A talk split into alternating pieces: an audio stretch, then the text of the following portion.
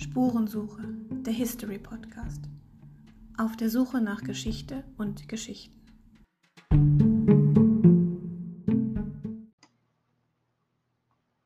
Der Schock saß noch tief, als Walter Farmer sich von seinem Stuhl erhob und begann, in seinem Büro des Central Collecting Points auf und ab zu gehen. Nur wenige Minuten waren vergangen, seitdem er das Telegramm aus den Headquarters erhalten hatte, das immer noch zerknüllt auf dem Fußboden lag. 200 Kunstwerke sollte er nach Amerika abtransportieren?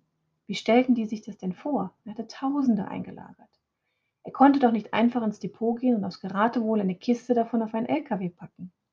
Westward Ho, ab nach Amerika. Das kratzte seine Ehre als Kunstschützer mächtig an. Hatte er doch den Dienst bei den Monumentsmen angetreten, um Kulturgüter als nationales Erbe zu bewahren. Um die Schäden, die durch die NS-Kunstraubzüge entstanden waren, wieder gut zu machen. Wie sollte er das seinen Mitarbeitern im CCP klarmachen, all die Menschen, die gemeinsam mit ihm den Central Collecting Point zum Laufen gebracht hatten? Ohne sie hätte er das niemals schaffen können. Und nun sollte er ihnen ihre Kunstwerke wegnehmen? Was hatte sich der General nur dabei gedacht? Nach einigen Runden durch sein Büro stieg in CCP-Direktor Farmer die Wut auf.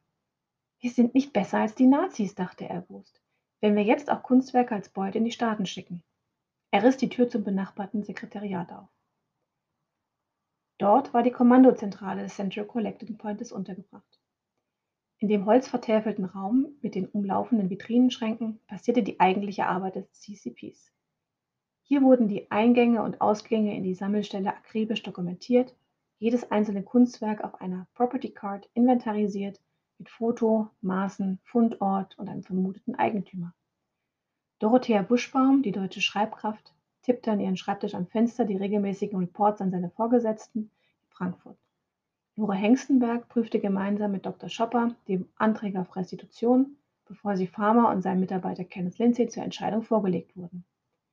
Restauratoren, Schreiner, Reinigungs- und Wachpersonal gingen ein und aus. Den Überblick über dieses emsige Treiben behielt Renate Hoberg, Farmers Übersetzerin und Sekretärin, die auch jetzt an ihrem Schreibtisch in der Mitte des Raumes saß und gerade den Hörer auflegte. Wo ist Kenneth, Frau Hoberg? fragte Farmer. Erst mit Dr. Schopper noch einmal das Goebbels-Gemälde anschauen. Captain Farmer, soll ich ihn holen?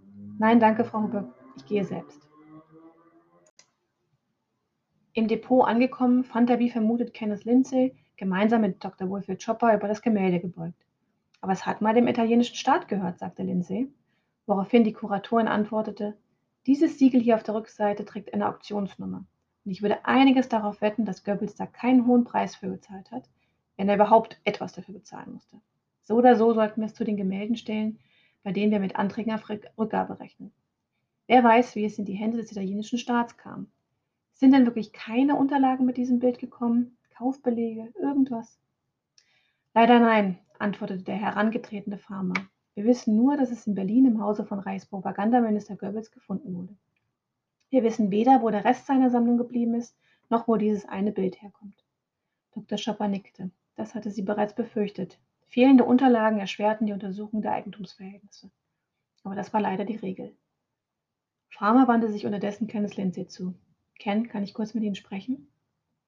Gemeinsam verließen sie das Depot und gingen durch die ehemaligen Ausstellungsräume, in denen sich die Kisten und ausgepackten Kunstwerke in Regalen und Stellagen stapelten. Farmer schüttelte den Kopf bei dem Gedanken, all die Kunstwerke auf die Seereise zu schicken.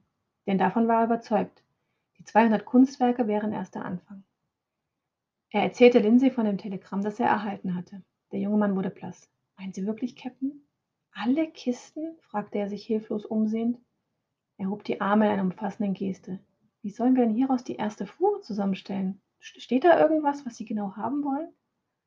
Kenneth, das ist doch nicht der Punkt. Farmer packte Lindsay am Oberarm. Wir müssen verhindern, dass diese Kunstwerke abtransportiert werden.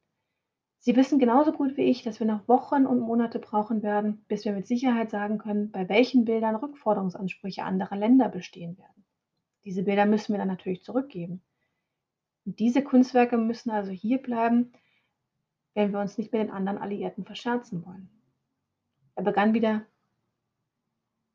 aufgebracht, in dem vollgestopften Raum umherzugehen.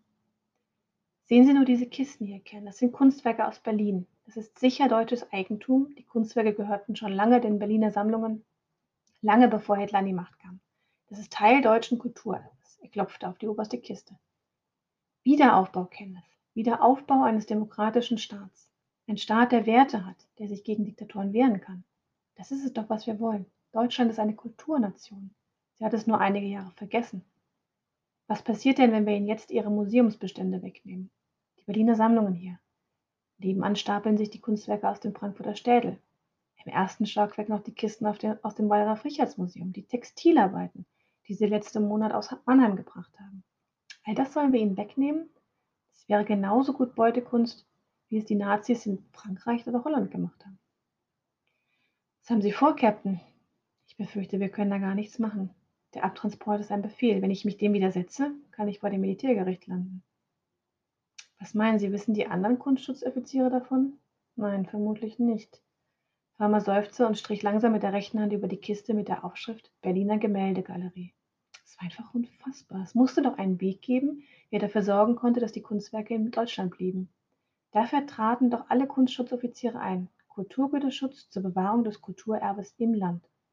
Auch seinen Kollegen würde er erklären müssen, wie er es zulassen konnte, dass das CCP nach und nach leergeräumt wurde. Die würden aber nicht gerade erfreut sein. Er blickte auf. Aber ja, Kenneth, das ist es. Alleine kann ich gar nichts machen, aber wenn wir alle, wenn die ganze Einheit protestiert, dann müssen sie doch auf uns hören. packte Lindsay wieder am Oberarm. Los, lassen Sie uns rausfinden, wo die anderen sind. Sie müssen herkommen, bevor ich die Kunstwerke auf die Reise schicke. Gemeinsam fällt uns etwas ein.